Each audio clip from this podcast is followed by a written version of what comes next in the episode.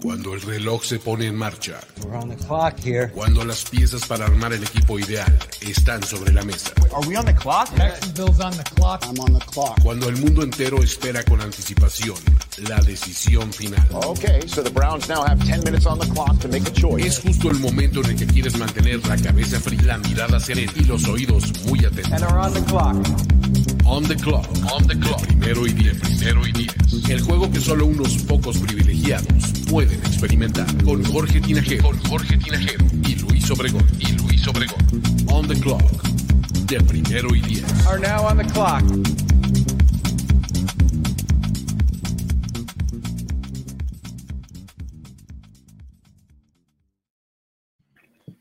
Saludos amigos, amigas, ¿cómo están? Bienvenidos una vez más a este espacio llamado The Clock, en donde platicamos de draft y todos sus menesteres aquí en esta noche de lunes, eh, post eh, Will Smith golpeando a Chris Rock en el escenario en vivo en los Oscars. Hay que vivir después de eso, lo siento. La vida sigue después de eso, aunque no lo crean. Pero bueno, eh, Qué momento, qué momento, Luis. eh, como, como Chris Rock mismo lo dijo, la mejor noche de televisión en la historia. ¡Wow! Pero bueno, eh, aquí está Luis Obregón para platicar con ustedes y me acompaña como siempre Jorge Tinajero y Diego Lozano. ¿Cómo están amigos? Todo bien por acá, bien dicen por ahí, más vale tarde que sin sueño. Así es que eh, una disculpa por salir a esta hora, pero se nos complicó la cosa. Así es que ya estamos listos para hablar de, de muchas cosas rumbo al draft. Unos minutitos nada más. Diego, ¿cómo estás? Todo muy bien, estoy feliz. Estaba, estaba apenas escuchando un nuevo tema de Bad Bunny, entonces estoy feliz de estar con ustedes hoy aquí, entonado con, con, con un nuevo himno de, de Bad Bunny. Eso es. ¿Tú, tú- eres de los que le entiende a Bad Bunny o de los que nada más... Oye, ¿sí vas a ir, Diego? No, no, o sea, espero que sí, todavía estamos viendo posibilidades, pero no, no hay que agotar posibilidades, todavía estamos viendo varias vías. Está bueno. Muy bien. Pues ya está. Este, vamos a, eh, a- a platicar hoy de varios temas. Tenemos un par de, de tops eh, por posición de los que hemos estado platicando el día de hoy. Vamos a hablar de edge rushers y de tight ends y este, con eso prácticamente se nos ve el programa. Vamos a, tener algunas anotaciones ahí eh, de, que hayan destacado de los Pro Days y por supuesto, en, si vieron, me fui en orden eh, al revés, digamos, porque me gusta empezar siempre Sí. con esta sección en donde les pido que me cuenten de alguien. Aviéntenme un prospecto que tenga que tener en el radar, eh, que no necesariamente esté en el top 5, pero que tengamos que conocer. Diego, empiézale, por favor. Venga, eh, el mío, el mío me voy más que nada porque fuimos este día con la posición de Tyrant, que Venga. esta vez me voy con Derek Dees Jr., que estuvo apenas afuera de mi top 5, lo- me hubiera gustado meterlo, pero no pude, de San, de San José State, un jugador que tuvo una producción increíble en colegial. Estaba viendo el film con, y lo comparé al mismo tiempo con el film de Alge Crumpler, Crumpler, el Tyrant de los Falcons, que también fue a los, a los Patriots, también fue a los Titans. Son los mismos jugadores, maldita sea, son, son dos, dos- dos gotas de agua, Alge Crumpler y, y Derek Dees Jr. Eh, obviamente falta ver si producen lo mismo. Eh, Crumpler fue selección de segunda ronda. Este jugador lo proyectó más como para cuarta, quinta ronda. Me parece que Derek Dees Jr. es un jugador que puede bloquear bien.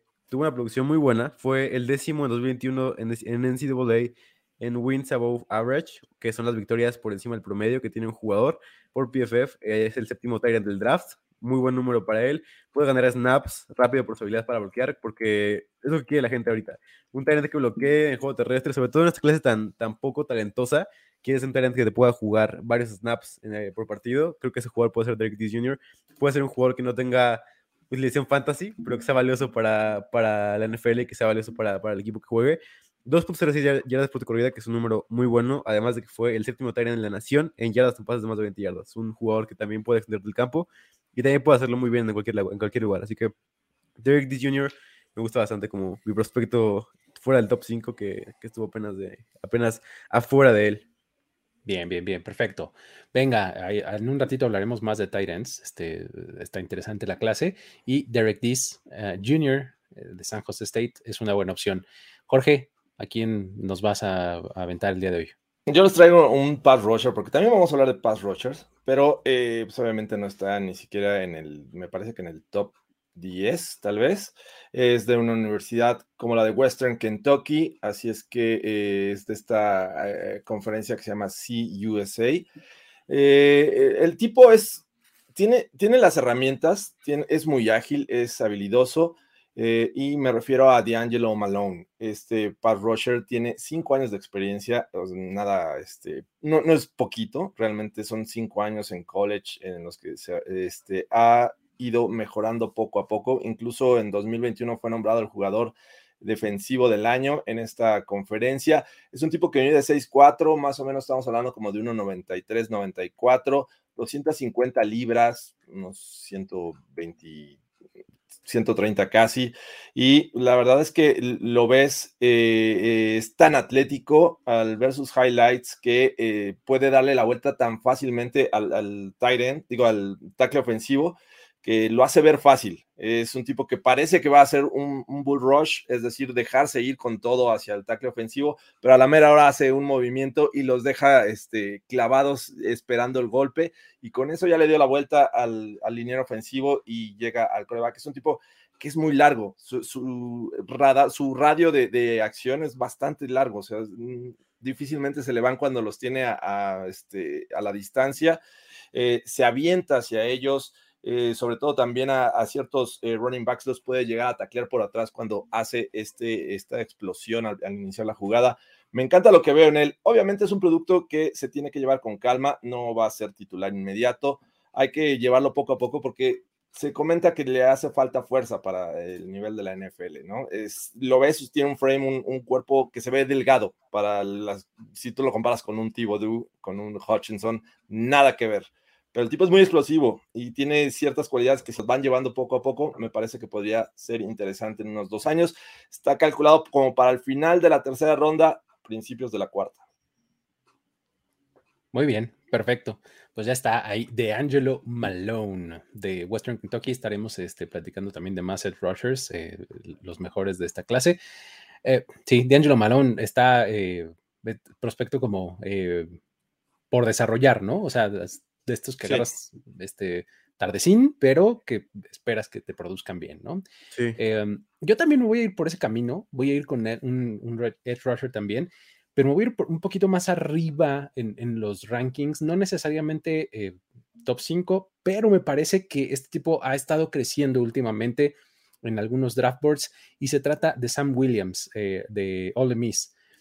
Sam Williams es uno de estos tipos que, han sido muy beneficiados por eh, todo este on and off de, este, de, las temporadas colegiales de esta sí te contó, esta no te contó, etcétera. Entonces, tiene una carrera larga eh, en el colegial. De hecho, él empezó en JUCO, en Junior College, ahí en, Mississippi. Estuvo dos años ahí y después se transfiere a Ole Miss y su carrera es eh, bastante ascendente, ¿no? O sea, tiene un par de primeros años, digamos que buenos, pero en 2021 tiene una súper buena temporada. Registra 12.5 sacks y eso como que lo catapulta eh, tremendamente eh, hacia el draft, ¿no? Entonces, últimamente ha estado creciendo muchísimo también a raíz del Scouting Combine, porque corre las 40 en 4.46. Es el segundo mejor tiempo de todos los, los edge rushers, o sea, mejor que todos los cinco que vamos a platicar, o los siete, o los números, el número que quieran este, eh, de rushers que mencionemos al ratito, corrió más rápido que todos ellos. Este es, el segundo, el segundo más, eh, más rápido, el segundo mejor tiempo de las 40. Muy explosivo en, el broad jump, en el, en el, vertical leap, etcétera. Muy, muy explosivo. Entonces empieza a escalar mucho los, los, eh, los draft boards. Y All Miss tuvo su Pro Day recientemente, también es algo de lo que vamos a platicar en, unos, en un ratito y en, el, eh, en su prueba y también le va muy, muy bien. Muchos eh, eh, coaches y demás se concentran mucho en lo que digo, tienes ahí a Corral y demás, o sea que como que acaparó las, las cámaras, pero em, Williams era otro del lado defensivo que, que, estaba llamando mucho la atención en su Pro Day, ¿no? Entonces, ha tenido como esta, este ascenso en los draft boards bastante bueno. Es un tipo que es muy fuerte en su parte superior, ¿no? Brazos, torso, o sea, es tipo bastante, bastante fuerte. Probablemente lo que dicen es que eh, piernas no necesariamente es su fortaleza, eh, y me refiero a fortaleza física como tal, porque no necesariamente el juego terrestre es su mejor cosa, a veces. A veces nos congela. Luis, te nos congela. hola, hola, hola, sí, hola. Te quedaste en el a veces. a, a veces eh, lo dominan un poco eh, más de lo deseable en, en el juego terrestre. ¿no? Eh, pero lo que tiene es un pass rush, un get off tremendamente bueno, ¿no? Sí. En el momento del, del snap, ¡pum! Realmente explota padrísimo y es, eh, es un tipo que además ofrece la versatilidad de ser 3-4-4-3, o sea, porque en Ole Miss sus primeros dos años jugaban defensiva 3-4, entonces él jugaba como outside linebacker de dos puntos. Luego Ujú. cambian de staff de cocheo, lo ponen con la mano en el piso y de todo, y es cuando mejor le va, de hecho, tiene esta, eh, esta temporada tremenda de 12.5 sacks, ¿no? Entonces, um, realmente es, eh, es un tipo que ha estado escalando mucho los draft boards. Al principio probablemente vaya a ser un tipo en el, que obtengas una pieza eh, como situacional, un especialista, ¿no? Este solo pass rusher, por lo que decía de, de que no es tan bueno en el juego terrestre, pero realmente es un tipo que puede desarrollarse y que realmente va a ser, eh, puede ser un, un titular bastante, bastante bueno. O sea, me gusta mucho lo que, lo que veo en, en Sam Williams, ¿no? De Ole Miss. Pero bueno, Venga, Sam Williams. ahí está eh, nuestras tres recomendaciones de hoy fuera de nuestro top 5. Y, ¿por qué no nos seguimos con esa tonalidad de los Pro Days? Eh, Diego, tienes algunas eh, anotaciones Sí. por aquí, ¿no? De, de lo más destacado que viste en los Pro Days, échale y ahí vamos eh, alimentando con otros comentarios. Venga. Apenas pasó el de Notre Dame y hubo una cosa muy importante, o sea, el hecho de que Kyle Hamilton haya corrido, oficialmente corrió 4.56, que fue más lento que, que fue más rápido que su, su combine.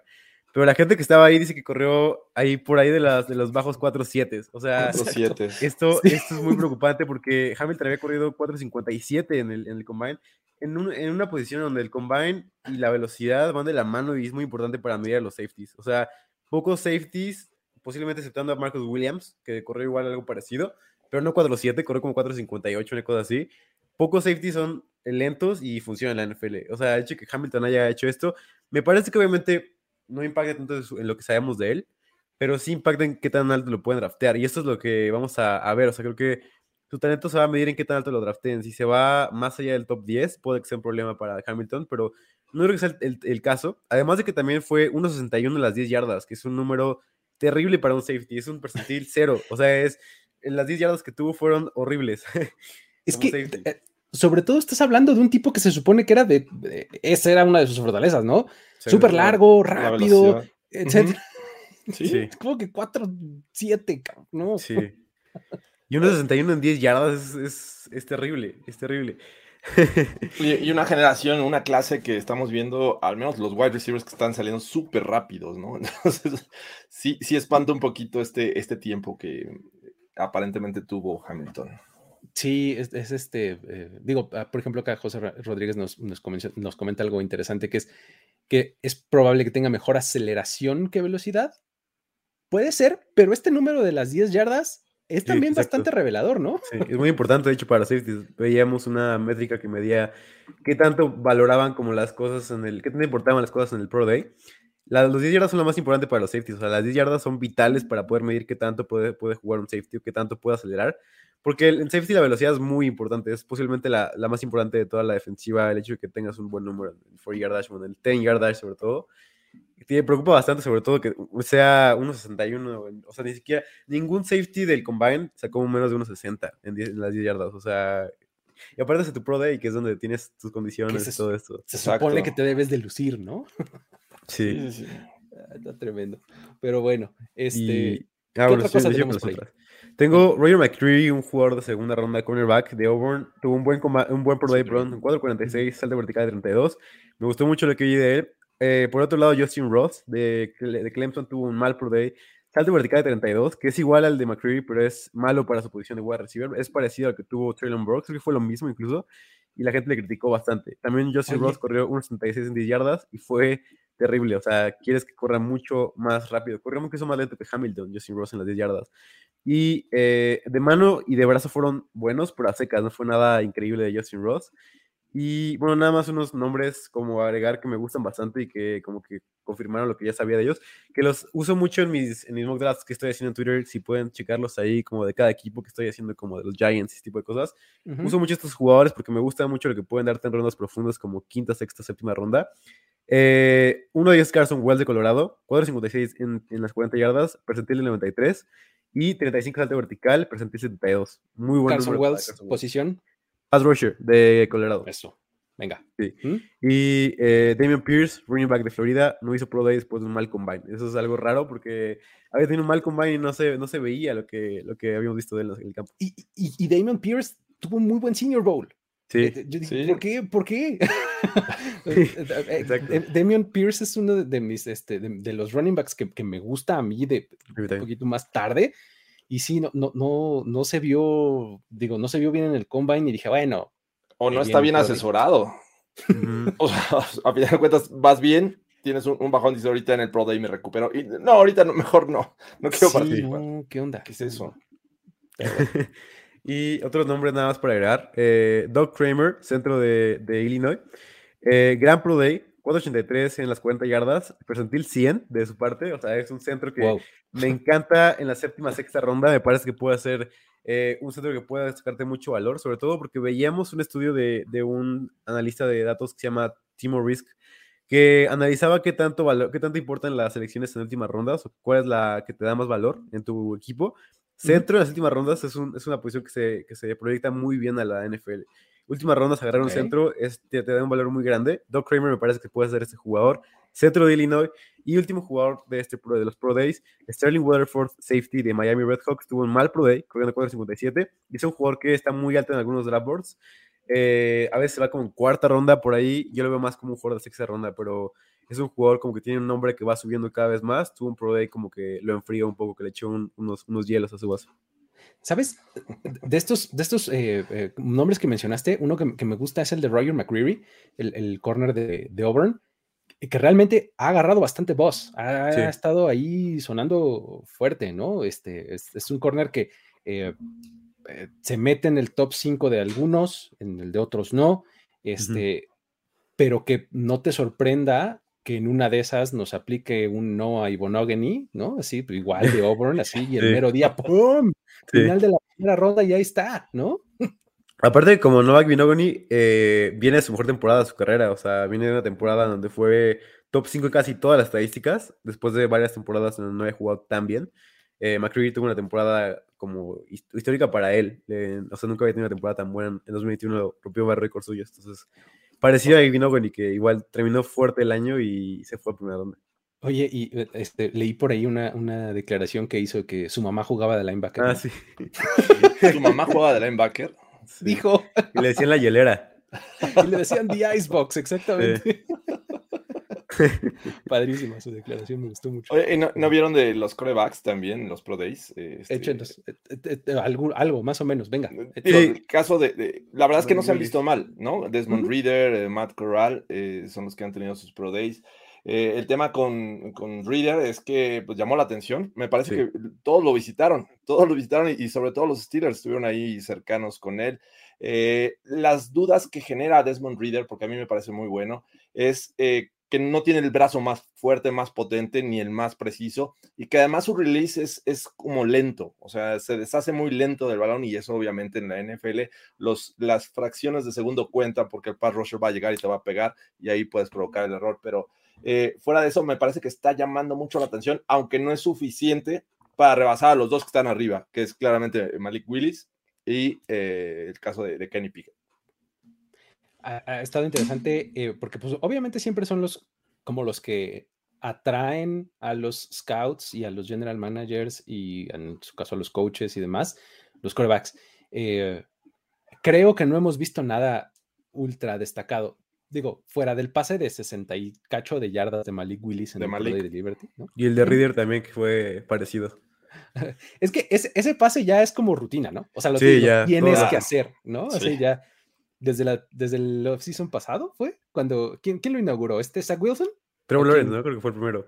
¿Quién? Que todo decía como Trevor Lawrence es el jugador eh, que quieres de tu equipo. No sé, pero- no, creo que Zach Wilson lo Sí, hizo. fue Zach Wilson, y- ¿no? y- fue e que- que, que rola para un lado, luego rola para el otro. Y lo lanza- Tiene que cruzar, ¿no? O sea, tiene que cruzar así. eh, Va rolando hacia Sí. la izquierda, digamos, y tiene que cruzar el pase hacia la derecha.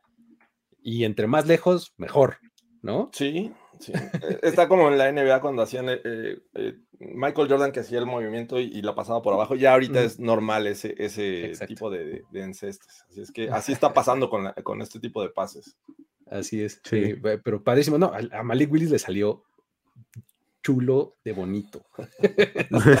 Ese pase estuvo impresionante. Pero bueno, así han estado los, los Pro Days, ¿no? Pero bueno, eh, vamos a, ahora sí a entrarle a la plática de tops.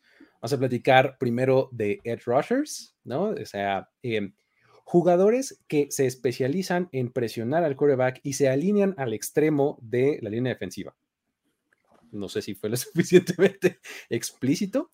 Sí. Este, O sea, o sea, que está incluyendo a los outside linebackers que presionan al coreback, ¿no? No necesariamente 4-3 que se alinean un poquito atrás. Ajá. Y a los eh, defensive ends, ¿no? De, eh, más bien, outside linebackers 3-4 y defensive ends 4-3. Efectivamente. Que eso son justamente los que se especializan más en eh, presionar al quarterback, porque si hablas de defensive ends, pues caes en este terreno extraño en donde el defensive end se alinea por dentro del tackle y ya Sí, entonces no. te empiezas a meter en complicaciones.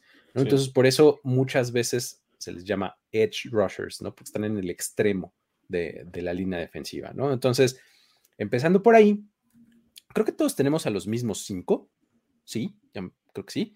Este, solamente en, eh, en un poquito órdenes diferentes. Hemos eh, platicado a lo largo de varios programas de diferentes nombres de pass rushers y demás. Creo que al ser esta una clase en donde hay mucho talento en esta posición, se puede platicar de muchos nombres en, en esta sección que hacemos Sí. al inicio. Y aquí vamos a hablar de, eh, pues de los primeros cinco, ¿no? Eh, um, Aiden Hutchinson es eh, el pick uno en mock drafts por muchos lugares. Eh, es el talento número uno en la posición de edge rushers, Diego. ¿Tú cómo lo ves? De, de Aiden Hutchinson. Para mí, para mí sí lo es. O sea, el hecho de que pueda hacer todo lo que hizo y la producción que tuvo, para mí la producción que tuvo en 2021 fue mucho mejor que lo que, ha tenido Hutchinson, eh, perdón, Thibodeau en toda su carrera. O sea, lo que ha hecho, lo que hizo Hutchinson en esta temporada fue tremendo. 14 sacks, 10 tacleadas para pérdida, más de 40 presiones, un, un pass rush win rate o una, una, como una, un porcentaje de victoria muy alto.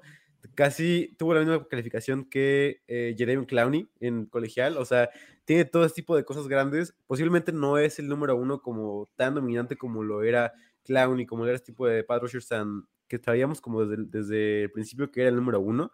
Pero aún así, para mí, es el talento número uno, no solamente por lo que te trae en la cancha, sino por lo que trae fuera de la cancha. Y, y lo hemos visto en estos cortos que sale de, de su documental, cómo afecta al equipo de Michigan en esta temporada, que es el capitán indiscutible de esta defensiva, el capitán posiblemente de todo el equipo, cómo Harbaugh habla también de él, es un jugador que llega y para mí es el jugador, no, puede ser que no sea el más talentoso, pero es el más listo para jugar en la NFL de, todo, de toda la clase, de, de, todo el, de todo el draft lo que puede, lo puedes poner ahí y te va a rendir por lo menos con más de 40 presiones, que es algo que no hizo Jalen Phillips, que algo, algo que no hizo Curry Pay. Más de 50 presiones te puede producir, te puede producir eh, igual en el juego terrestre, es un jugador que es ágil, que es explosivo y que es fuerte. Entonces creo que por todo eso me gusta Hutchinson como el número uno. Además de, como te digo, las estadísticas me respaldan como siendo eh, una temporada histórica de su parte. Es, eh, es el, el, el, caso de, de, los intangibles y del liderazgo y demás que mencionas, es algo que se habla mucho de él, ¿no? O sea, de. Y, y es, es, uno de los argumentos fuertes que se usan para ponerlo en el pick número uno a los Jaguars, ¿no? Uh -huh. O sea, es, pues, como dices, a lo mejor no es así el más talentoso y es eh, sin lugar a dudas un Pro Bowler All Pro, etcétera, pero va a ser una presencia en el locker room súper sólida, ¿no? Además sí. de todo lo que ofrece en el campo. ¿Cómo lo ves, Jorge? Eh, a mí me parece que eh, si estamos hablando de los dos mejores, el caso de Thibodeau y de Hutchinson, es casi cuestión de gustos. Y específicamente hablando de talento, yo me inclino un poco más por Kevin Thibodeau, este jugador que es brutalmente eh, bueno y, eh, y, es una amenaza constante para los corebacks. Es un tipo muy fuerte, es eh, este tipo que explota al iniciar la jugada y traslada esta, esta potencia de arranque a la fuerza y pasa, hace prácticamente pedazos a los eh, tackles ofensivos, los arrastra, los, los hace a un lado y es capaz de llegar al quarterback muy fácil. Se ve muy fácil lo que hace Thibodeau. Sí. Y no es que- Perdón. No, no, es que te iba a decir, o sea, cu- cuando eh, a mí se me hace como el- un poco el, el- el- el- el gemelo malvado, pues, de, de ti, o sea, es, es como lo, lo- lo contrario. Sí. es talentosísimo, o sea, realmente sí es un tipo que puede destrozar a cualquier tackle defensivo, pero lo que le falta es lo que la- a Aiden Hutchinson le sobra, que es presencia, liderazgo, off the field attitude, etcétera. O sea, todo este tipo de intangibles es lo que todo el mundo le cuestiona, ¿no? Sí, sí, definitivamente. Creo que por ese lado diría, ok, o sea, si yo pongo a Hutchinson, creo que tampoco pasa nada desde mi perspectiva. Son dos jugadores que bien podrían salir en el primer eh, pick global. Y creo que lo de Hutchinson llama mucho la atención, aunque también estaba rodeado Hutchinson de, de, pues, gran talento en esta defensiva de Michigan, ¿no? Ese es un punto que digo, "Mm, ok, está bien, pero los demás también este, creo que son muy talentosos y del otro lado pues te- te- tenía a este Oyabo, ¿no? Este, este, el otro pass rusher que se acaba de lesionar. Así es que eh, yo me quedo en número uno a Kayvon Thibodeau. Perfecto. Sí. Eh, ¿Puedo ¿Algo que complementar algo con- de Thibodeau? Sí. Venga. Con Thibodeau me gustaría complementar que para mí no es tanto una preocupación lo de off the field, ¿sabes? O sea, creo que ha sido mucho como invento de, la- de las como de las redes sociales, como que no, no es un jugador tan... O sea, ves su film y te das cuenta que ama el fútbol americano esta persona. O sea, ves, ves, ves cómo, ves la magia que, que impacta en el terreno de juego, destruye a los líneas ofensivos, no puede decir como, no, no le gusta jugar fútbol americano, no, se ve que se ve que no se divierte cuando el tipo está celebrando así eufóricamente cada una de sus sacks, cada una de sus presiones. Creo que eso no es un factor. eh, y puede que sea como, puede que influya un poco que no lo seleccionen los Lions en el 2, porque como que choca un poco la personalidad de Thibodeau con, con Dan Campbell. O sea, veíamos esto que, que Thibodeau era como, estaba tratando de hacer una, una pirámide como de, de cryptocurrency con, con, sus, con sus amigos. Eh, si, llega, si llega a hacer eso Thibodeau con, con Dan Campbell, va- Dan Campbell le va a decir que no. Eh, puede, puede por eso y porque renovaron a Charles Harris, no lo vea como el número 2, pero para mí está un poco fuera de lugar que pongan a Thibodeau fuera del top 5. O sea, creo que fuera del número 2 puede ser porque uno ya, te- ya trajeron a Charles Harris los, los de vuelta, que es un gran jugador, gran pass rusher, y dos, no encajan mucho los personales de, de esos equipos, pero, o sea, para mí, fuera de los Falcons y de los Jets, no se va. O sea, creo que es, creo que para mí es un seguro dentro del top 5 y fuera, creo que fuera del top, el top 5 me parece que está un poco desproporcionado, como se va más como por sus cosas fuera del campo que no me parecen tan reales. Y, y a mí, se me, hablando de eso, se me hace como que Lovie Smith tiene que estar enamorado de él para llevárselo en el 3, Sí, ¿no? Sí, o sea, sí. exactamente el tipo de cosa que le gusta hacer a Lovie Smith, que presionen así, campo arriba con cuatro nada más. O sea, Ujú. Parece ideal, ¿no? Sí, a- a- digo, el caso de los Texans es eh, un tanto especial porque esta, bueno, sabemos que la defensivas de Lovie Smith eh, es Tampa, Tampa 2. Entonces Ujú, ujú. empiezan seleccionando tackle defensivo y de ahí van para atrás, ¿no? Ent- Esa es mi única duda con los Texans, si realmente van a tomar ese camino o ya tienen como que, ah, bueno, empezamos por esto y después nos vamos por el tackle defensivo, pero bueno, porque tienen dos picks en esta primera ronda. Exacto, así es, ¿no? Está, estaría eh, interesante. Y eh, digo, también, quién sabe si Lovie Smith tenga tanto tiempo en su trabajo como para decir, déjame ir armando mi defensiva en unos- de aquí a cuatro años. Es un gran tema, sí. Pues. Tan inestables son los Texans que al otro año ya no está. ¿Y ustedes, Pero- ustedes en un vacío seleccionarían antes a Hamilton o a Thibodeau? ¿Quién les gusta más a ustedes? Hamilton o Thibodeau. Ah, En un vacío así, sin importar el equipo. yo, Yo- creo que Thibodeau. Thibodeau, sí, sí, yo también. Yo no sé. Yo, yo estoy, yo estoy inseguro, pero yo creo que. Yo tampoco estoy tan, visto- tan convencido, pero, pero me iría por Thibodeau. O sea, creo, creo que es, eh, digo, por, y eso es como pura filosofía de team building que yo tengo metida en mi cabeza. Es más fácil tener a un elite pass rusher y Sí. vivir con un safety promedio para arriba que al revés. Si tienes un safety increíble, pero no tienes buen pass rush, Chiefs. vas a sufrir. Sí, si le das tiempo al coreback, te va a hacer pedazos al safety que sea. O sea, Sí, Sí. sí, creo que es nada más por eso. bueno, sí. muy bien. Este, buena pregunta esa. Luego, em, ¿por qué no avanzamos ahí? eh, eh, En el 3 es donde ya empezamos ahí a, a tener este, eh, varias diferencias, ¿no? Trevor Walker, tanto eh, Diego como yo lo tenemos en, este, eh, en nuestro número 3, hablamos de Trevon Walker y luego nos echas el tuyo, Jorge. Venga, Venga, venga, sí, este, empiecen. ¿qué dirías de, de Trevon Walker, eh, Diego? Sí, eh, diría que es un, un espécimen físico tremendo y es por eso que lo tenemos en el número 3 y por eso que ha ascendido muchos draft boards. El hecho de que haya tenido su combine en unos números increíbles donde no, no bajaba del 80%, o sea, del percentil 80, o sea, no bajaba de ahí. Es un jugador que era élite en cada una de sus categorías, es un jugador que puede vencer a los jugadores. La pregunta aquí con Trevor Walker, y es una pregunta que me hago mucho con él, y por eso no lo tengo como número 2, como muchas personas lo tienen, no lo tengo dentro del top 10, como muchas personas lo tienen. Mi pregunta es qué tanto puede producir, porque la realidad es que no produjo mucho en, co- en colegial, es más un producto crudo, es más como un David Ojabo que no te esperas tanto una producción en el primer año, que esperas más que vaya aprendiendo y esperas más cómo manejar los snaps. Por eso yo no lo veo tanto como un jugador top 10, lo veo más como un jugador top 15, como posiblemente era Ojabo, que lo puedas manejar poco a poco, que lo puedas irlo metiendo en, en snap counts, diseñarle jugadas para él como Joe Tryon Shojinka, diseñarle jugadas para él como Pay, ese tipo de, de- defensivas que no lo necesitan luego luego, porque para mí si lo metes luego luego a los Giants, a los Jets, creo que bueno, los Jets pueden ser una opción porque tienen a, tienen a, Franklin Myers como pass rusher izquierdo y tienen al Loso como pass rusher derecho, entonces creo que puede ser una opción para que lo vayan alternando. Esa es mi única pregunta con Trevor Walker, pero lo físico que es, nadie se lo quita y es posiblemente el mejor físico que hemos visto hasta ahora en ese, en ese draft. Es, eso, es, eso es muy impresionante para mí. El, el asunto eh, de los eh, traits físicos que tiene está muy impresionante. Y además es un, es un jugador que puedes alinear eh, por fuera y por dentro, ¿no? Es, es este, eh, se puede recorrer, digamos, a Sí. la técnica 3 o algo así y te va a hacer pedazos también por dentro. Entonces, es este bastante, bastante bueno. También tiene este argumento que mencionabas hace rato, Jorge, de estaba en la defensiva de Georgia.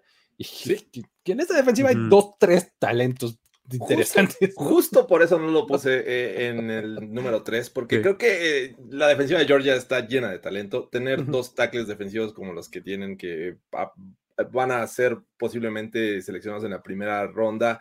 eh, y este, pues la verdad es que eso le quita un poquito. O sea, no, no estoy en contra de lo que dicen. Creo que sí es un tipo muy versátil. Lo veo ubicado en el centro, lo veo ubicado hacia afuera, incluso eh, botándose a cobertura y también lo hace muy bien. Y eso también eh, lo podrían ubicar en la NFL como un linebacker tipo Micah Hyde, ¿no? Desde linebacker ser un pass rusher. Entonces, tiene toda esta versatilidad, pero todavía no me compro porque estaba en una buena defensiva. Entonces, necesito ver un poquito más de, de- de Walker.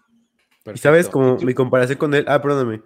No, no, dale. Ajá. Ah, mi comparación con él es Daniel Hunter, porque creo que es un jugador que ves las estadísticas y no son nada buenas. O sea, Daniel Hunter igual tuvo como 11% de, de pass rush win rate y este Walker tiene 10.5%, que es bajísimo, es menos del 50% de, de porcentaje. O sea, es muy bajo lo que produjo en, en victorias contra los tackles y por eso yo no lo veo tanto. Pero mi comparación es como Dan- Daniel Hunter, que es un jugador que era bueno en el juego terrestre cuando salió del colegial, pero fue produciendo poco a poco en el pass rush y al final que se convirtió en el jugador que es.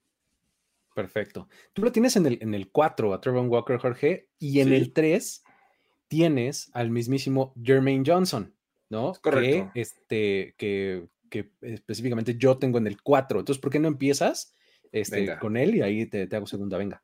Sí, es, es un jugador que eh, terminó su carrera en Florida State, pero pasó por, eh, bueno, comenzó siendo de este programa Yuko eh, y de ahí, después de dos años, se fue a Georgia. Él estuvo en Georgia, ahí con, pues, justamente con, en este equipo donde está Walker, bueno, de donde salió Walker. Y la verdad es que ahí como que se perdió un poco y cuando llegó a Florida State destacó de una manera impresionante. Es un tipo que, que tiene una variedad de movimientos como pass rusher, es este, tiene una, una estatura bastante buena y una extensión de brazos que permite que también sea bueno eh, este, contribuyendo en el juego terrestre. Eh, además de que realiza grandes persecuciones. Me encanta lo que veo en, en, este jugador, en Jermaine Johnson, porque incluso parece como que está bloqueado, pero el tipo nada más está deteniendo con sus manos al tackle defensivo o al liniero ofensivo, y en cuanto ve pasar por ahí al coreback o al running back, se lo, se lo quita y hace la jugada.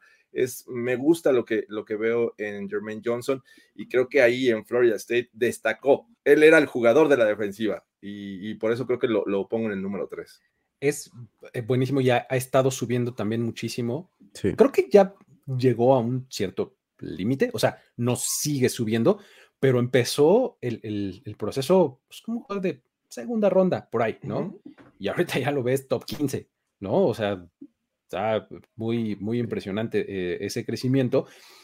Y creo que me- merecido. O sea, la verdad es que sí, cuando, cuando ves eh, la producción que tuvo en Florida State, como dices, era el centro de esa defensiva. O sea, era, y me refiero al centro como el, como el corazón, pues el núcleo, lo El que más producía, el alma, lo que, me- lo que mejor estaba en esa, en esa defensiva, ¿no? Y eh, un motor padrísimo, o sea, motor me refiero a nos cansa, güey, o sea, te- es tarde en el down, tres segundos y medio y el tipo todavía está corriendo a máxima y persigue, o sea, eh, Sí. está muy, muy interesante eso de, de Jermaine Johnson y me gusta mucho la versatilidad que tiene también para hacer pass rush desde dos puntos y desde tres puntos, ¿no? O sea, lo hace muy bien, también tiene la, la habilidad atlética suficiente como para cubrir el flat en una de esas, ¿no? Entonces, me parece bastante, bastante bueno lo que tiene Jermaine Johnson por ofrecer. Me gusta mucho también como, como pass rusher. Yo como mi último. Tú lo tienes Como en mi el último pass rusher. Cuéntanos por qué o cuál, cuál es tu. Sí. Este, Eh, ah, bueno, para Jermaine Johnson, creo que, eh, bueno, yo lo tengo un poco más bajo. Para mí es más como un jugador top 25 que un jugador top 15. Y mi razón es, es un poco simple. O sea, creo que su porcentaje de pass rush win rate es muy bajo. Y lo, lo digo, lo hablo mucho esta, esta estadística porque apenas estaba estudiando esto. Y es la estadística que más se, re- se correlaciona en la NFL. O sea, viendo cómo te va en esta estadística, es muy probable que te vaya a ir similar o un poco menor a eso en la NFL ¿qué- casi cuéntanos, nunca te va un poco, casi nunca te va mejor que eso. Entonces, él tuvo 14.1%, que no es un número tan bueno en la NFL, que es un número bastante incluso malo para él. Y siendo como, como un punto muy importante en la defensiva, eh, creo que me gustaría ver como más qué tanto puede hacer en una contra competencia más fuerte y además qué tanto puede hacer con, con una defensiva todavía mejor, que no sea como el punto de enfoque él. Y, y solamente se, se me preocupa porque es un atleta muy, muy bueno. Solamente me preocupa también su velocidad y que no es para mí tan élite como para ser top 15. O sea, creo que es más un jugador top 25, incluso top 30 lo pondría, porque como te digo, creo que es todavía un proyecto, porque no ganó tanto. O sea, sí ganaba, pero no ganó tanto como quieres que gane un jugador top 15, como ganaba. O sea, comparas el 14.1 de él con el de Hutchinson 26.1. Es, es tremenda la comparación, el, el, el rango que hay de diferencia entre Hutchinson y, el, y él. el, el pass, el pass rush win rate es esta estadística que nos refleja el, en, en cada jugada si logró vencer a su bloqueo Sí. O no, independientemente de si hizo sack, y presión. cómo o terminó no, la jugada. ¿no? ¿Cómo terminó la jugada? ¿Él ganó o no ganó su duelo individual, ¿no? Básicamente a eso se refiere, ¿no? Entonces, Sí. sí, cuando, cuando tienes a un pass rusher en la ronda, quieres que tenga ese pass rush win rate grande, Altísimo, sí. ¿no? Eh, Y, y- y bueno, Jermaine Johnson no, no, no está ahí necesariamente, ¿no? Entonces, ahí está eh, Jermaine Johnson, que tú tienes en el 5, Jorge tiene en el 3 y yo tengo en el 4. O sea, está por todos lados un poquito. y el que nos falta mencionar es George Karlaftis, que tú eres el que lo tiene más alto, Diego, lo tienes en el 4 y Jorge y yo lo tenemos para cerrar nuestro top 5. Eh, cuéntanos de Karlaftis y por qué te gusta tanto. Sí, y fíjate que le iba a poner en el 3. Estaba indeciso, estaba muy Ande. indeciso. Creo que Ande, ande. tan alto está, No, tan alto no, con sé. él. Yo, yo me, yo me acuerdo que, que a ti te gustó mucho lo de Karlaftis. Venga, ajá, Karl para mí puede ser el potencial de un jugador top 15 de- del draft. O sea, creo que Karl tiene la versatilidad, además de que es un jugador, el próximo Greek Freak de la NFL, es un jugador que sí tiene la estadística, sí tiene la producción que quieres ver en un rusher de top, de top 15. Me gusta mucho más que Jermaine Johnson justamente por eso, por lo que puede producir y por lo que produjo él solo, sin ayuda de, de la línea defensiva o la, la competencia. Lo que pudo hacer Karl fue impresionante y veías simplemente lo poderoso que es. Es uno de estos bull rush increíbles que tiene poder a más no poder. Tiene velocidad también. También puede ganar ahí. eh, también puede ganar con la fuerza de, los brazos, de las manos. Es un jugador increíblemente versátil. Es un jugador con una mentalidad que, que gana a los, a, los, a los ofensivos. Y es un jugador que tiene esta característica de, de Hutchinson, que es un líder de la defensiva. O sea, ves hablar a los compañeros y es un jugador que simplemente domina a cada uno de sus rivales. Igual fue el, me parece que fue el tercer jugador con más presiones en toda la NCAA. O sea, es un jugador que produjo a más de poder y tuvo una calificación de 87.2. Y si quieres ver su pass rush win rate de él, fue igual altísimo. No está, se me trabó la computadora, pero ahorita, ahorita se los digo. Igual fue altísimo y fue mucho más alto que cualquiera de los otros dos. Mira, fue de en lo que- 23.6% de su pass rush win Ah, rate. O sea, fue 23.6. casi 10, casi 10% más que, que. Jermaine. Oye, lo que destaca mucho de Karlaftis es su fuerza, ¿no? Sí. Está tremendamente fuerte y desde, desde el Libel test, ¿no? O sea, de verlo, pues. O sea, Sí. es fuertísimo, ¿no? ¿Cómo lo ves tú, Jorge? Y y es un tipo que eh, lo ves en, sus highlights, ves, lo ves jugar y no se rinde. O sea, es un tipo que lo puede sacar de balance, se recupera, sigue avanzando, se quita uno, le llega otro. Y es un tipo que eh, está constantemente. Tiene eh, muy buena fuerza, aunque se le critica mucho esta falta de, de, este, de alcance, que es lo, lo que a veces valoran mucho los, los scouts en la NFL, ¿no? Se ve, se ve compacto, eh, su, su frame es compacto, no es un tipo así como, como Jermaine Johnson que se ve que, que alza los brazos y te puede alcanzar. Entonces, e- es, mi único tema. eh, su actuación en el combine también me, genera ciertas dudas en, esta cuestión este, física y atlética. Sin embargo, lo, que veo en los highlights me, gusta y no lo puedo descartar de este top 5. Creo que para muchos equipos podría estar considerado ahí en un top 20 y podríamos verlo eh, salir en, esta, en este rango, pero creo que eh, de los que hemos analizado, me parece que es el que menos me llama la atención, entonces por eso lo puse en el quinto. Ha tenido este fenómeno a raíz del combine, justamente, que, que no fue muy bueno, pero yo no, o sea, no sé si de repente esperábamos otra cosa, pero no creo que debiéramos, porque justamente cuando ves su, su frame físico y cuando ves toda, toda la, eh, todo como, eh, cómo él juega y demás, no es un jugador que, que vaya a ser espectacular en, sus, en su velocidad y en su, o sea, no, Como que es, su juego está como en otro lado, creo yo. Pero a raíz del combine, justamente, empezó un poquito a caer, a caer, a caer, y ahorita ya lo ves como los 20, ¿no? Sí, en, sí. mock drafts alrededor de la liga, ¿no? Entonces, este, digo, tienes que hablar bien de él porque la verdad es que es eh, bastante bueno y bastante productivo y hace, eh, tiene muy buenos traits, pero este, no necesariamente estás ya entre estos eh, de arriba, ¿no? Efectivamente, cuando ves a los demás dices, ah, sí, hay que bajar. un poquito". Eh, Hace un mes era Thibodeau, era Hutchinson y después seguía Karlaftis. Y en este momento ya ha Sí. caído bastante. Ya Ujú, tienes que meter a Walker, a, a Johnson, entonces sí está complicado. Sí, exactamente. Y, y la verdad es que estos son cinco nombres de UFA, un montonal de nombres de Edge Rushers, entre otros que les hemos platicado en estos programas, no sé, pues digo, te- ahí está el mismísimo Javo que hemos hablado por Mafe. la lesión, Boye Mafe de. Minnesota, Nick Bonito de Oklahoma, St- de Oklahoma, perdón, este, no sé, tienes, o sea, te puedes ir Para todos lados, ¿no? Ah, ese, ese es bien interesante, ¿eh? Un día vamos Sí. a platicar de él en este principio Vicky, porque está bien padre, ¿no? Este, Greg Jackson también. ¿Cre- ¿Creen que si, si eh, Ojabo estuviera sano, estuviera en este momento disponible, habría sacado alguno de estos? ¿O de plano Ojabo no estaría en su top 5? yo no lo hubiera metido en mi top 5. A pesar de la lesión, no lo hubieras Mm, metido. Bueno, que estuviera Sí, sano.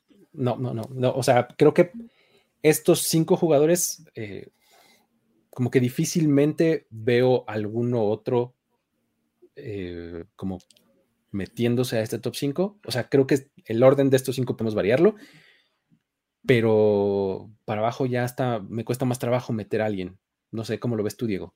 Yo hubiera cambiado a Jermaine, Jermaine, a Jermaine, sí, por eh, Oyabo. Me gusta más Oyabo que Jermaine. A mí, el más cercano eh, de, de- de estos, o sea, digamos, si tuvieran que decir quién es su 6 o algo así, ¿quién, quién, quién dirían? En este momento voy en Mafe. Bonito. Yo también voy con Boye Mafe. Boye Mafe, exactamente. Este, sí. Eh, Es que de verdad lo- los pass rushers en esta clase son un montón y en, en la tercera ronda te vas a llevar muy buen valor todavía, ¿no? Sí, o sea, ya sí, no digas en la segunda, en la tercera te vas a llevar Sí, cosas está impresionante. ¿No? Entonces, Sí. Mencionan aquí varios también a, a Mijay Sanders de, de los Bearcats, que es más como, DJ igual- Sanders, como tercera ronda igual, lo puedes llevarte y va a ser un gran pick. Malone, que ya mencionamos, Josh Pascal, igual que mencionamos de los Cowboys, para los Exacto. Cowboys, Cameron Thomas, igual que mencionamos. Cameron Thomas me Cowboys. encanta de San Diego State, exactamente, sí, sí, sí. Sam Williams, hay, una cantidad inmensa de jugadores. Sí, sí, sí, exactamente, ¿no? Eh, Pero bueno, creo que eh, para, para pass rushers sí hay de todo y vamos a movernos a lo que sigue, que son los Tyrants. Vamos a platicar de Tyrants que, a ver, eh, take general de la clase de Tyrants, este, vamos a tener un chorro el día 3, ¿no? Sí, es correcto, sí. un chorro el día 3, probablemente dos, eh, si me apuras, tres en el día 2, y ya me estoy viendo así Sí, Buena sí, onda. voló. ¿no? Ya estoy viendo buena onda. Pero en el día 3, la verdad es que sí vas a tener ahí mucha gente y eso no quiere decir que esté mal porque tu Tyrant de cuarta ronda en cuatro años es tu titular, Sí. ¿no? O algo así. O sea, la verdad es que no está mal, ¿no? Este, eh, así es un poco la posición de Tyrant en, en- en el draft y en la liga. No sé, eh, sin hablar de específicos, ¿cómo la ven ustedes? O sea, más o menos así. ¿Están de acuerdo? Sí, yo la veo igual, o sea, creo que es una clase muy, muy baja. Y justamente mencionando, haciendo alusión otra vez al artículo que, que leí sobre, de Timo Risky, el analista de datos de PFF, esta persona pone como quinta ronda la posición ideal para, para seleccionar un Tyrant. La quinta ronda es donde más valor te da un Tyrant, es el valor ideal para agarrar un Tyrant. O sea, en quinta ronda para mí es donde van a volar los Tyrants en, esta, en este draft, sobre todo en esta clase que es muy poco sorprendente. De hecho, te voy a dar este take. Yo no agarraría ningún Tyrant en el día 1 ni el día 2. O sea, creo que todos para mí son en el 3. Sí. Sí, a, a lo mejor el día 2 sí, eh, me parece que por ahí en la tercera ronda, posiblemente, pero sí, estoy de acuerdo y creo que es algo normal en la NFL, a menos que seas una, una estrella, un Kyle Pitts o alguien que haya sido dominante en su carrera en, la- en college y que llame la atención y eso ya tarde en la primera ronda, ¿no? Que hemos visto algunos casos de Titans que salen más o menos en esa ronda, eh, digo, en esa zona de la primera ronda pero lo demás lo agarras en segunda, en tercera, y bueno, en el tercer día ya es cuando dices, vámonos por, por Titans. Entonces, sí es un fenómeno normal, pero creo que en este año no hay un fenómeno como Kyle Pitts. Sí, no, bueno, lejos, lejos, Sí, no. lejos, lejos. Porque además Kyle Pitts es el, en la historia es el Tyrant eh, drafteado más alto, ¿no? Sí, sí. Entonces, eh, eh, pe- digamos que cuando tienes eh, Tyrants muy, muy buenos, se van en la primera ronda a mediados finales, entre el 15 y el 20 y tantos, y ya de ahí hay que empezar a hablar de ellos en la tercera ronda, ¿no? Otra vez. Cuarto, Pero sí, bueno. sí, sí. Ahora sí vamos a entrarle a la, a la clase de 2022 específicamente.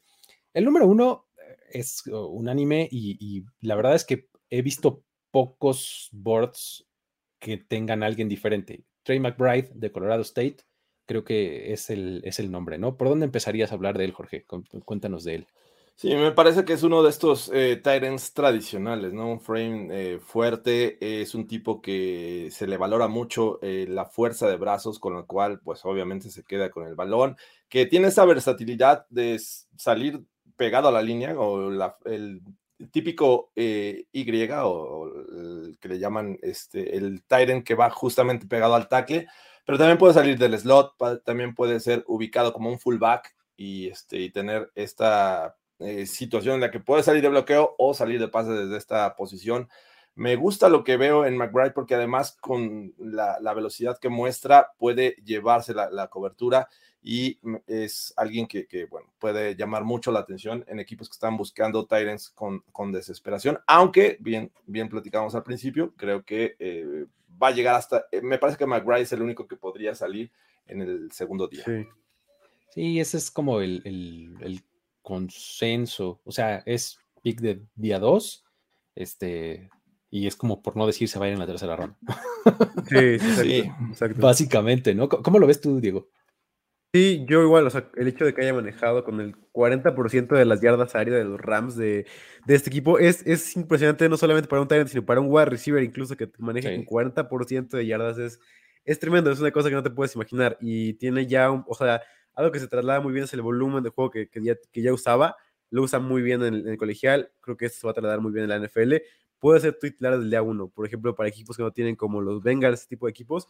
Para mí, McBride puede ser titular, o sea, con el volumen que manejó en 2021, con, con, tantos, con tantos targets, con 122 targets, 51 recepciones, 1725 yardas, o sea, con todo este volumen de juego que tuvo, además de que este jugador gana sobre todo delante de los linebackers, más bien por atrás de los linebackers. O sea, gana de la profundidad del campo, que es algo muy raro de ver un Tyrant. O sea, el hecho que, que sea rápido, lo, lo suficientemente rápido para que pueda ganar en profundidad y pueda ganar en el medio del campo eh, más, más, de, más de 15 yardas, es algo muy difícil de conseguir. Es algo que te gusta muchísimo un Tyrant, es la única razón para mí por la que es un Tyrant especial en esa clase, por la que es un Tyrant de tercera ronda.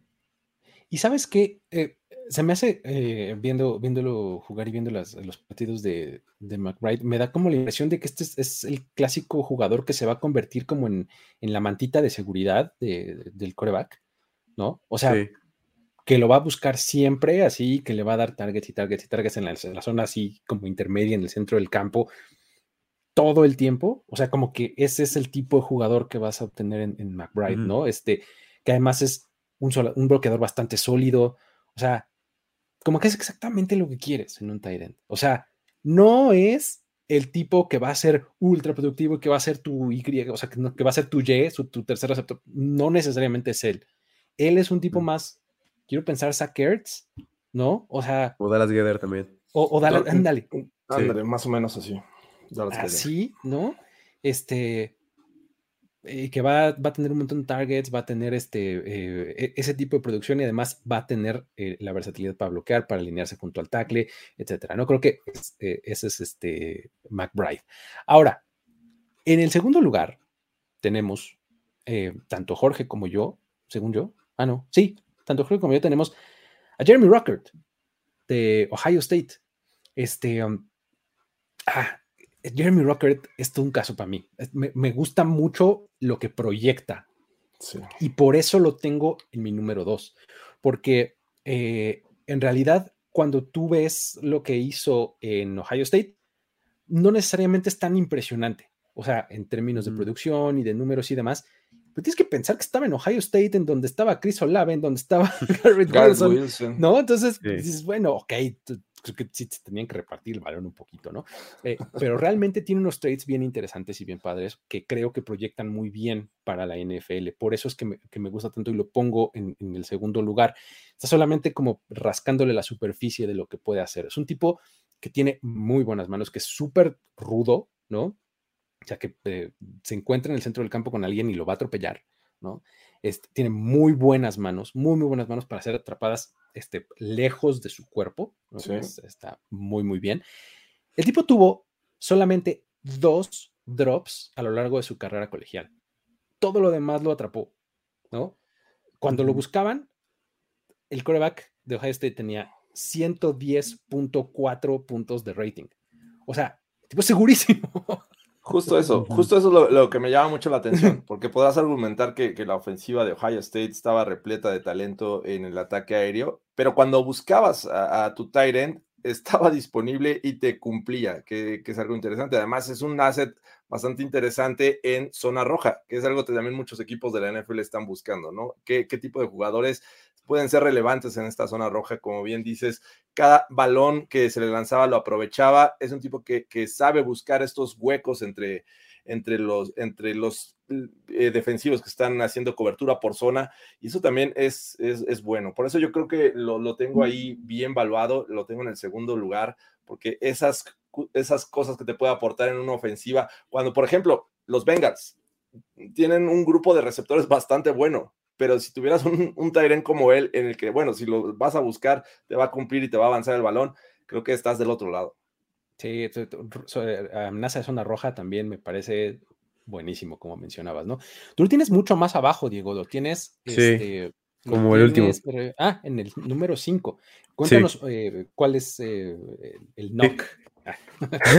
eh, con Rockert es un poco. Eh, ¿sabes? Me encanta lo que puede hacer el juego terrestre. Para mí es el mejor bloqueador de todo el juego terrestre. O sea, creo que ese es para mí su principal trade y por lo que para mí es un top 5.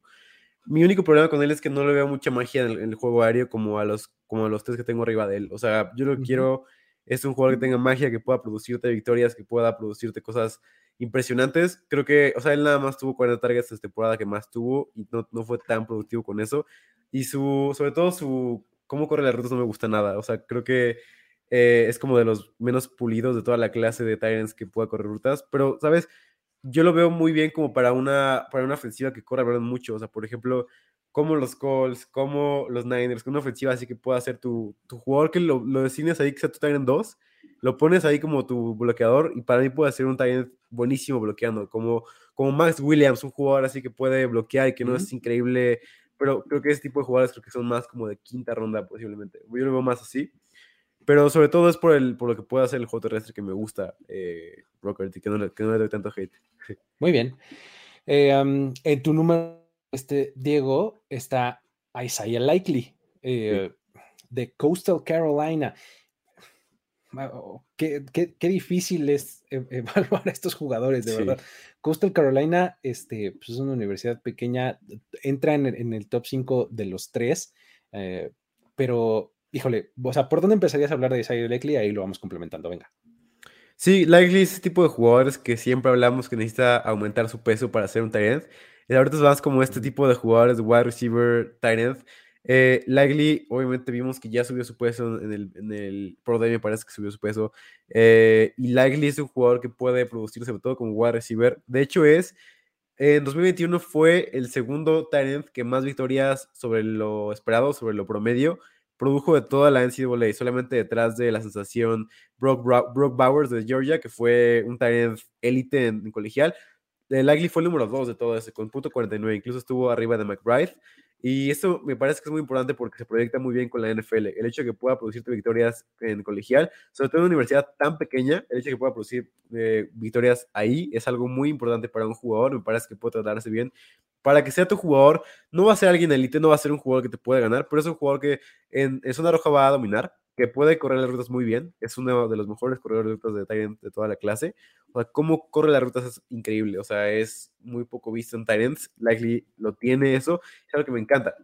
Y que se traslada muy bien a la NFL. Entonces creo que eso, posiblemente bloqueando no es tan bueno, pero aún así tuvo una producción muy grande. O sea, con 59 recepciones tuvo 9-12 yardas y 12 touchdowns. Fue un jugador muy, muy productivo.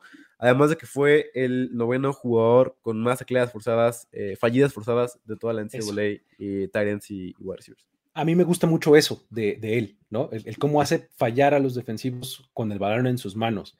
Eh, digo, puedes argumentar este, eh, la calidad de las defensivas que tenía enfrente y demás, pero realmente se nota que tiene buenos movimientos para hacerlo, ¿no? O sea, no es nada más como que estuviera este, quitándoselos de encima porque no taclean bien, sino el tipo tiene buenos movimientos legítimamente para hacer fallar a los jugadores y además se puede alinear por todos lados. O sea, en la ofensiva de Coastal Carolina estaba en todos lados, Sí. en el X, en la Y, en la H, en la F, o sea, en, en todos lados realmente, ¿no? ¿Cómo lo ves tú, Jorge? Eh, Y es un tipo que tiene muy buenas manos y además va muy bien por arriba. Eh, es un tipo que se cuelga prácticamente del balón y es, es seguro con él. Y ya comentaban, creo que eh, ya teniendo el balón avanza muy bien. Eh, además que sabe eh, correr estas rutas en las que siempre está ganando como este hueco entre linebackers y safeties en el sim, eh, que también en zona roja es un tipo bastante seguro. Eh, no me gusta mucho el, el tipo de físico porque creo que de los que vamos a hablar es el que menos tiene un físico de tight end. O sea, sí, sí. si tú me dices es un wide receiver o es un running Ajá. back por ahí, digo, bueno, está bien, te la creo, pero tight end me parece que es de los que menos parece este, de esta posición. Así es que, bueno, mi, mi duda siempre va, va del lado de- del el origen, viene de- de- precisamente de Western Carolina. Eh, y Coastal Carolina, perdón. Y este, y, y es eso, o sea, a qué tipo de rivales se enfrentó. Sin embargo, lo que veo, este, me parece que podría ser interesante. ¿Sabes qué también te hace bien padre? Eh, rastrear el balón como por encima de sus hombros. Sí. Mon- O sea, eh, hay varias de sus, de sus mejores jugadas que son el pase viene exactamente de su espalda y él tiene que levantar la cabeza y recibirlo aquí. Lo hace muy bien. O sea, y eso no es nada fácil de hacer, ¿no? Entonces, eh, Sí. se, le, se le da. Eh, ahí está Isaiah Likely, que es tu se- eh, segundo, Diego, y nuestro tercero en caso de eh, Jorge y mío. Tenemos, um, ¿por dónde le seguimos? ¿Qué será? Greg, eh, Greg Dulcich. ¿Les late? Podría ser. Venga, Sí, sí, sí. este, um, Greg Dulcich de, de UCLA. UCLA. Exactamente. eh, Jorge, tú lo tienes en el, En el quinto, quinto. yo lo tengo en el cuarto y Diego, tú también en el cuarto. Diego, empiézale con, con Dulcich, por, por favor. Sí, es uno de los mejores atletas de la clase. O sea, si quieres, como nos vamos como de un lado a otro, o sea, nos fuimos de posiblemente un Sí. jugador que no es tan fuerte, un jugador que no tiene todos Ajá. los traits. Este jugador tiene todo el físico que quieres y se demostró en el combine. Fue un jugador rápido, fue un jugador fuerte y fue un jugador que fue ascendiendo cada vez más. Sobre todo físicamente lo que puede hacer en esta ofensiva de Chip Kelly, que, ¿sabes? Hizo esta ofensiva de Chip Kelly, la gente se olvida que hizo a Foles casi ser MVP, o sea, es una ofensiva que es muy productiva y que puede trasladarse bien a, a la NFL. Ya sé que no ganaron, que no ganaban partidos estas, estas ofensivas, pero, Pero eran lanzaba muy, siete touchdowns. exacto, ¿no? eran muy Nick Foles. productivas y Doncic estaba en esta ofensiva y producía de una manera increíble. Fue eh, top 13 en yardas de pases de más de 20 yardas. Fue un jugador que produjo recibiendo, bloqueando no fue tan bueno, ese es su único problema.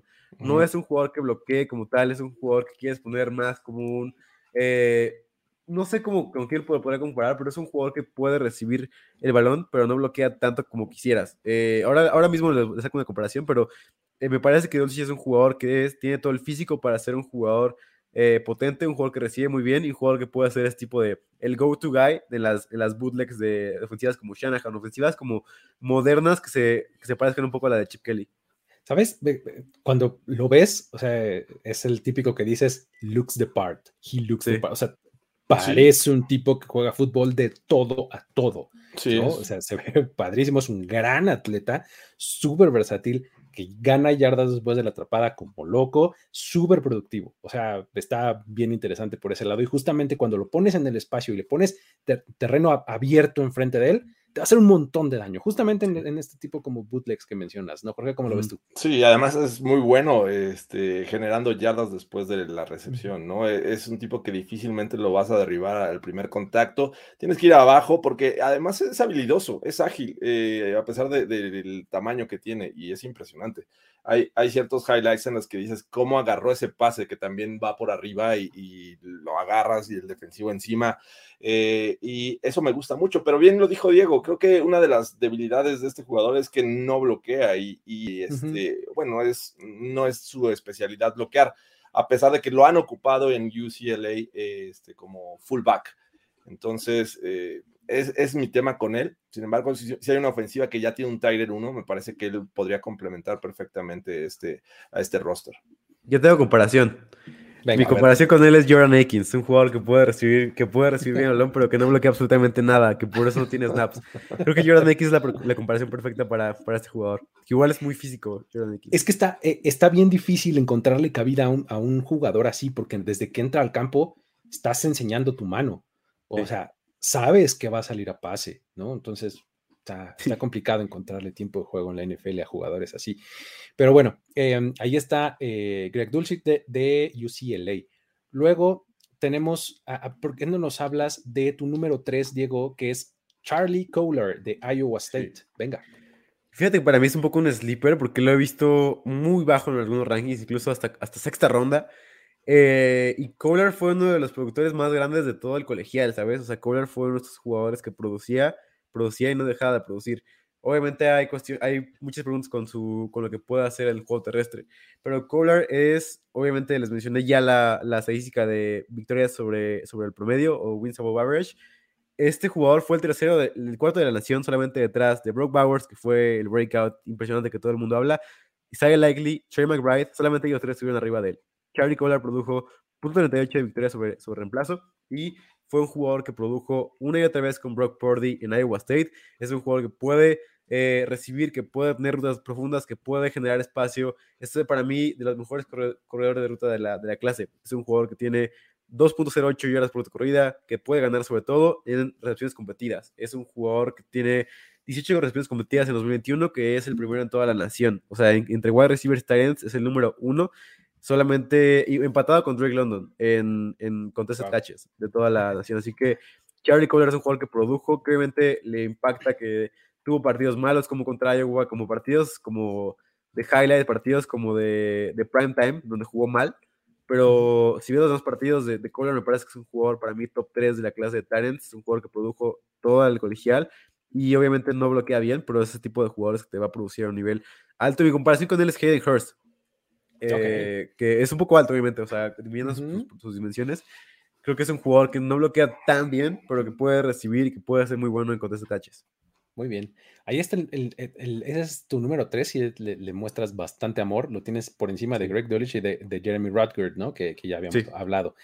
Y cerremos esta, esta lista con, con el único nombre que nos falta. Jorge, tú tienes en el 4 y yo lo tengo en el 5 a Kate Oden de, eh, de Washington. De Washington. ¿no? Este es, es un tipo que, o sea, como que a mí me parece como que es el, el tipo high floor, ¿no? Sí. El, el prospecto de, de- de piso alto, ¿no? Que no necesariamente te va a dar este eh, potencial mucho más allá de eso, pero es un tipo sólido, ¿no? ¿Cómo, cómo lo ves tú? Es bastante sólido y sobre todo creo que de los que hemos hablado es el que mm, es más completo en el Sí. aspecto de que sabe bloquear. O sea, es un Ujú. tipo que, que Muy te bueno. bloquea y lo hace de, de buena forma, ¿no? ¿no? No necesariamente es una amenaza en el juego aéreo que también sabe correr buenas rutas, que es muy bueno entre, entre los números, es decir, en el centro del campo siempre vas a encontrar un- a, a este eh, jugador, porque además es un tipo muy alto, 6'5", estamos hablando Ujú. más o menos de eh, casi como Gronkowski, ¿no? Es, es un tipo que, que si puede agregar un poco de masa podría ser interesante. Es bueno también, ¿sabes qué? Haciendo ajustes. Si el balón va un poco hacia atrás, el tipo se, se voltea y lo puede agarrar y es, y es bastante bueno en eso. Me parece que eh, es un talento que habría que considerar y lo tengo yo en el 4, pero bien estuve dudoso de, de subirlo un poquito más, porque creo que en el caso de Likely, eh, dije, "Ah, bueno, está bien, es de una universidad pequeña, pero le voy a dar el beneficio de la duda por lo que he visto, por lo que he leído de él. Sin embargo, creo que Oten es un tipo que hay que considerar ahí. Es, es este, un, un, eh, eh, es un corredor de rutas bastante técnico. O sea, es de este Sí. tipo de Tyrants que va a encontrar exactamente el hueco para posicionarse ahí y que su quarterback lo encuentre. Este, que lo veo corriendo muy bien, o sea, en, en NFL, tipo estas trayectorias de opción, ¿no? De option routes, ¿no? De, este, dependiendo de la cobertura, te plantas, cortas hacia afuera, cortas en lo- Sí. Si el safety viene por el centro, se va hacia afuera. y. Exacto. E- e- es el tipo de jugador que veo en, en, en ¿no? Que es este, eh, justo muy técnico, o sea, que no necesariamente es súper eh, gran atleta, pero que con base en lectura e inteligencia y en buenos movimientos puede encontrar separación, ¿no? Y como bien dices, es un muy buen bloqueador.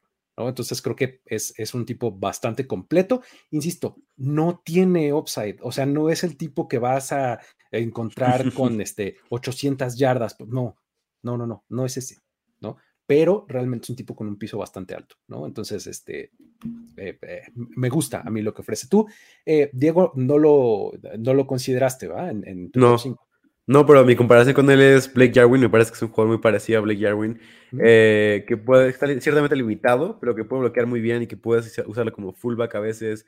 Creo que también, o sea, creo que también tiene su rol como fullback, ¿sabes? O sea, podrás hacer el argumento de que puede ser un fullback en el próximo nivel.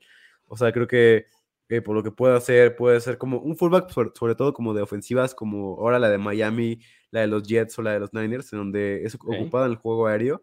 Que los Jets no tienen un fullback ahorita, entonces podría ser un jugador que podrás ver en el, en el tercer día irse a los Jets. Sí, es prospecto de tercer día clavadísimo. O sea, Sin tal duda. cual, así, quinta, sexta ronda, sin ningún problema, ¿no? Es Sí. exactamente este el tipo de prospecto que, que, que drafteas ahí. Pero bueno, este, algo más que agregar sobre Tyrants, amigos, porque este, más o menos ahí ya llegamos al límite de los seis nombres que teníamos planeados. Por acá nos, nos mencionan en los comentarios algunos. sí. Ah, el, el de Maryland, por ejemplo, que tiene un nombre bien complicado. Este, Okonkwo. Ah, exactamente. Okonkwo. Chigosium o Cuonco, exactamente. Sí, está, está interesante también lo que ofrece. Ha estado subiendo un un poquito. sí. combine. Este, um, Withermeyer, a lo mejor también, que de. ah, bueno, claro. El de de A&M, de ¿no? Claro, también por ahí está interesante lo que ofrece él. Es popular en las comunidades fantasy, Jalen Watermeyer, y yo soy metido en, esa, en, esas, este, en esas calles de, de fantasy fútbol. Ajá. La gente le encanta Jalen Watermeyer. y No sé por qué, porque a mí no me gusta nada este jugador. Es un jugador con poca producción de colegial, que no tiene el aspecto físico. De hecho, fue de los perdedores de- del Pro Day.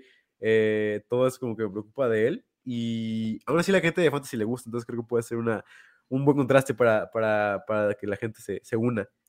¿Sabes? Eh, ¿Sabes a, a que a mí quién me gustaría mencionar, además de estos? El de Virginia, eh, de Virginia, eh, Jelani Woods. Danny Woods, sí.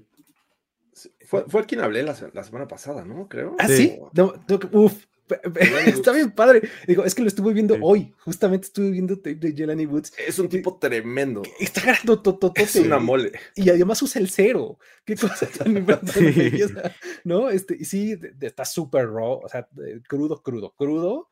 Es Molly Pero, Cox. sí. Es Molly Cox. Molly Cox, algo así. eh, pero, pero está padre. Este, Woods.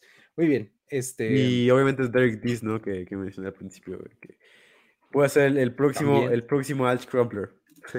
Muy bien, muy bien. Perfecto. Pues ahí está la plática de Tyrants. Insisto, una clase este, que va a tener un montón de picks en el tercer día. es el mejor Correcto. eufemismo que puedo encontrar. Sí. Imagínate que todos se vayan al tercer día, pero bueno, este, vamos a ver si pasa. Pero bueno, perfecto. Pues con eso entonces cerramos este episodio de On The Clock, eh, donde hablamos de eh, top edge rushers y tight ends en esta clase 2022 del draft NFL. Con eso nos despedimos. Eh, mi nombre es Luis Obregón, Jorge Tinajero, Diego Lozano. Quisiéramos antes, rápidamente, recordarles de la, De la que, Luis, porque De la rifa. Ah, de ok. la rifa, de la rifa que tenemos Por misterio. Hay una rifa. Sí, acuérdense que tenemos ahí un, este, un jersey de Ben Roethlisberger autografiado que estamos Wow. eh, rifando. Ahí tenemos también un videito en donde Andrés Ornelas nos ayuda a entenderle al valor de esta pieza. Este, yo estaba aquí ninguneándolo un poco antes de, de que me dijera Andrés. Inventes, me, me dijo, no, estos jerseys allá en el mercado están como en 40 mil pesos. ¿What? ¿Qué? 40 mil pesos y nosotros lo estamos dando por 500. O sea, un boletito, 500 pesos. O sea, si 22 de compro un boleto por 500 pesos, ¿me puedo llevar un jersey de 40 mil? Básicamente, eso es lo que te estoy diciendo. A ver, ¿qué inversión tú dime? Tú metes 500 pesos y te dan 40 mil. No, pues realmente. Es como un, eh, seleccionar un wide receiver en primera ronda. Se vuelve una superestrella. Muy bien. Ay, tu- tu llamar Chase. Yo sí, Jefferson.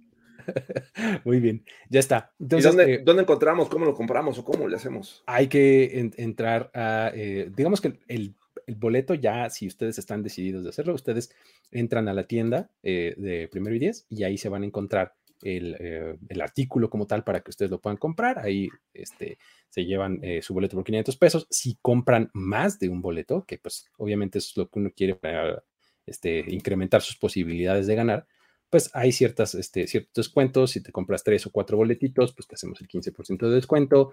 Si eh, compras cuatro, no, perdón, si compras cinco boletos, solamente te cobramos cuatro. Entonces, y creo que si eres miembro de este canal de YouTube, también tienes un descuento con un cupón. Ahí está, eh, me parece que en el feed de este, de este canal de YouTube. Así es que ahí echen un vistazo. Si, si, si ustedes le dan aquí join a esta comunidad, este, también tienen un descuento especial al final en su compra. Este, es decir, es un negociazo, ¿no? Y ahí, si, le- si ustedes le echan un ojo al, este, al video que, que hice con Andrés, eh, él se puso espléndido y nos se puso a regalar otras cosas, este, Wow. sin, nomás por el hecho de comprar, ¿no? Entonces, no sé si vayan a alcanzar porque solamente eran 10 boletos los que, los 10 primeros, pero vale la pena intentarlo, ¿no? ¿Está bien? Perfecto. Muy bien, ahí les puse el link en los comentarios eh, para que ustedes vayan a la tienda y se eh, compren su boletito, sus boletitos de preferencia, ¿no? Sale, ahora sí, con eso nos despedimos, amigos. Muchísimas gracias por haber estado por acá. Eh, nos estamos viendo en este mismo espacio el día jueves y con eso decimos bye bye. El tiempo expiró. Tu decisión es definitiva. Pero siempre habrá una nueva oportunidad de armar un equipo ideal en On the Clock. On the Clock. De primero y de primero y diez. Con Luis Obregón. Con Luis Obregón. Y Jorge Tinajero. Y Jorge Tinajero. Voz en off. Antonio Semper. Antonio Semper. Una producción de finísimos podcasts para primero y diez. On the Clock.